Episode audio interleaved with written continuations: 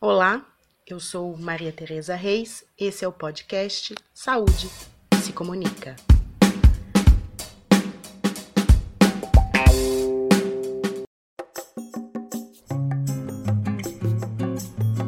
Este é o segundo episódio do podcast do projeto de pesquisa, extensão e formação, e análise para a implementação das ações na atenção básica da linha de cuidado para sobrepeso e obesidade nos municípios do Grande ABC Paulista.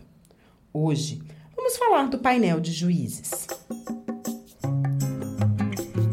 O painel de juízes, que aconteceu no início de março na Faculdade de Saúde Pública da USP, é uma das atividades do projeto, onde especialistas nos domínios teóricos, adotados em cada um dos componentes temáticos, analisam o protocolo em questão. O painel de juízes contou com 14 especialistas e, segundo Patrícia Jaime, coordenadora do projeto, é uma etapa importante no desenvolvimento das tecnologias para serem aplicadas no eixo de formação. Júlia de Caro, da equipe do projeto, explica a atividade. Então, nessa, nesse painel a gente está avaliando três pontos. A primeira é a clareza. Então, a gente entende por clareza se a atividade está clara o suficiente. Né? Se uma pessoa que pega esse protocolo consegue colocar em prática. É, caso seja alguma coisa pontual, podem ficar à vontade para as sugestões críticas. Outro ponto é a pertinência. Então, se a atividade ela é pertinente para o nosso objetivo da oficina, se ela se encaixa mesmo na nossa proposta de promoção da saúde, de cuidado. E a representatividade, a gente numerou de 1 a 4, cada número equivale a um dos nossos referenciais teóricos. Então, lendo a atividade, a ideia é que você coloque qual ou quais materiais estão relacionados com a, com a atividade.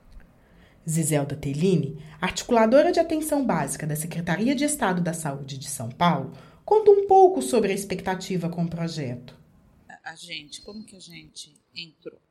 É, da necessidade de uh, o Ministério ter demandado uh, que toda a região, nesse caso o ABC, deveria ter uma linha de cuidado para, para atendimento às pessoas com sobrepeso e obesidade, né? Então tudo começou aí.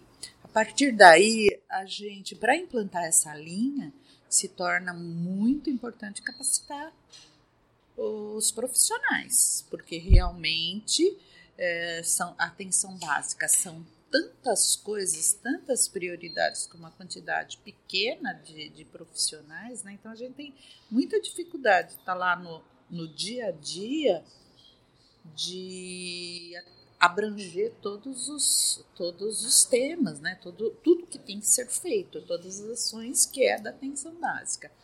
Então, especificamente, né, em relação a essa linha, a gente achou que seria muito importante capacitar.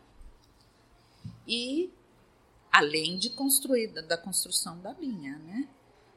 Então foi aí que a gente começou nesse movimento de estar tá buscando parceiros para a gente levar para o pessoal. E aí casou né, com as nossas necessidades de capacitação né, dos profissionais dos municípios junto com esse projeto, né, junto com a faculdade. E também sobre a participação no painel de juízes.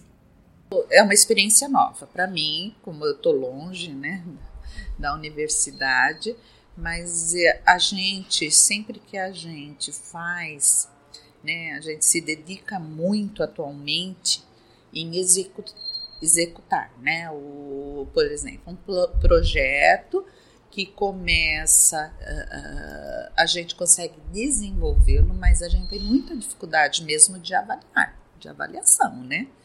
Então, eu acho que isso completa todo o, esse, o, né, envolve, então a gente vai ter o planejamento, a execução e a avaliação. A avaliação vai ter um peso grande, né? Porque normalmente a gente fica no planejamento e uh, a execução, a avaliação já, né? Eu acho que isso daí vai fechar mesmo.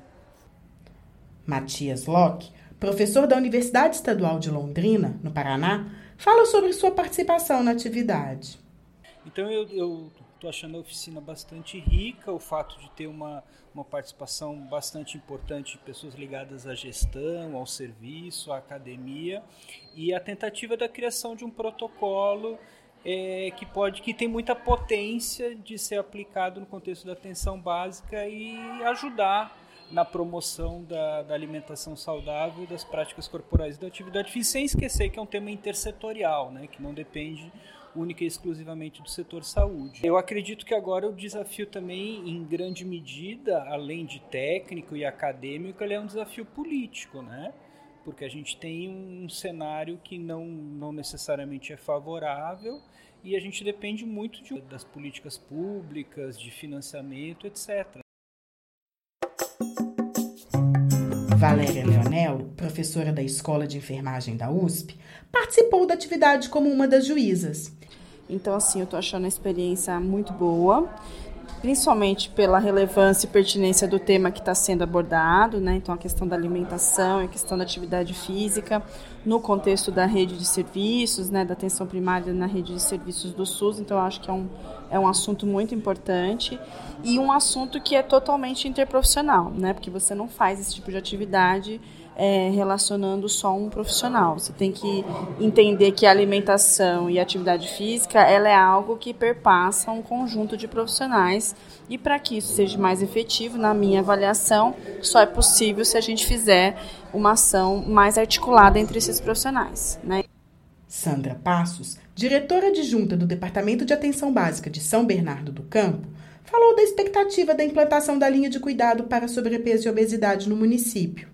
Para São Bernardo é um momento bastante interessante porque nós estamos implantando, depois de um processo de um ano e meio mais ou menos de construção, as linhas de cuidado diabetes, hipertensão, doenças respiratórias crônicas e materno-infantil.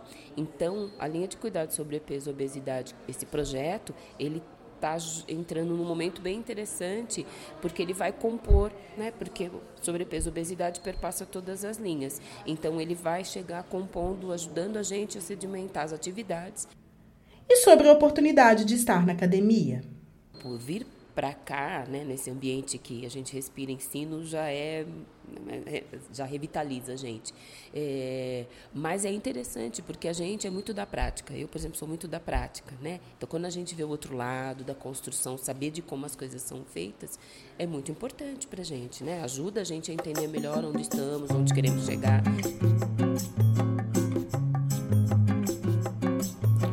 Infelizmente, logo após o painel de juízes, que aconteceu em março de 2020, as atividades presenciais foram interrompidas por conta da Covid-19.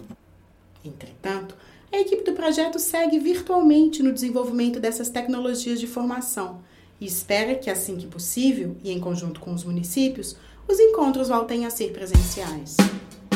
Esse foi o podcast Saúde que se comunica. Nos acompanhe!